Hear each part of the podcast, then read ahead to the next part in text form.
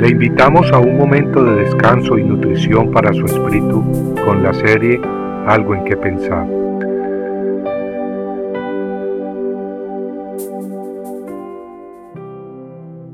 Está cubierto. Está decretado que los hombres mueran una sola vez y después de esto el juicio. Hebreos 9:27.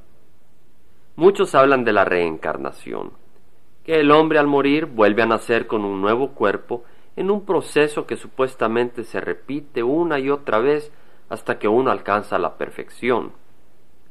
Fred Braham, un gran siervo de Dios quien naciera en el país de Nepal, nación vecina de India, cuenta en su testimonio la pregunta que le hacía a sus maestros respecto a la reencarnación.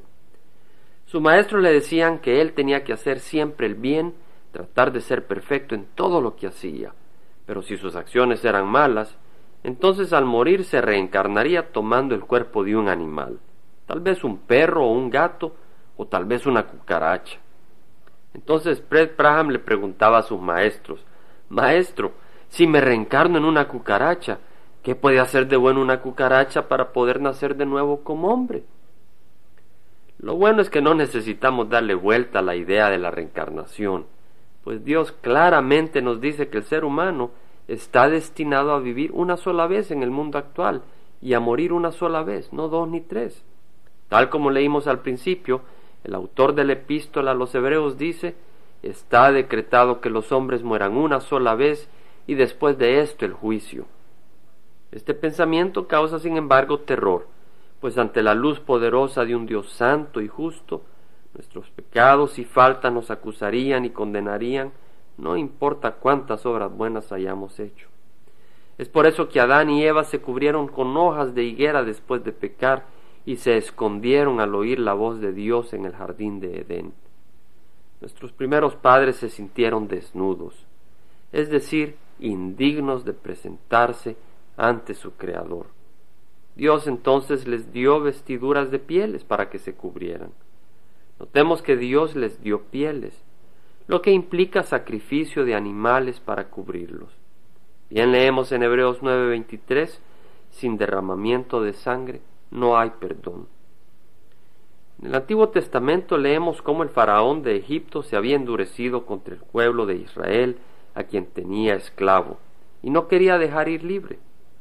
La Biblia nos relata las plagas que Dios entonces envió contra Egipto, siendo la última cuando el ángel de Jehová pasó sobre todo hogar de Egipto para matar al hijo primogénito. En esa ocasión el pueblo de Dios tuvo que manchar con sangre de cordero las puertas de sus casas. Cuando el ángel de Dios veía la sangre del cordero, se iba de paso y no mataba al primogénito de ese hogar. Si bien leemos en el Antiguo Testamento que el pueblo de Dios tenía que sacrificar animales para el perdón de sus pecados, más que los sacrificios mismos de animales, era la fe manifestada por su obediencia la que los justificaba. Pues tal como leemos en Hebreos 10, 3 a 4, esos sacrificios eran un recordatorio, porque es imposible que la sangre de toros y machos cabríos quiten los pecados.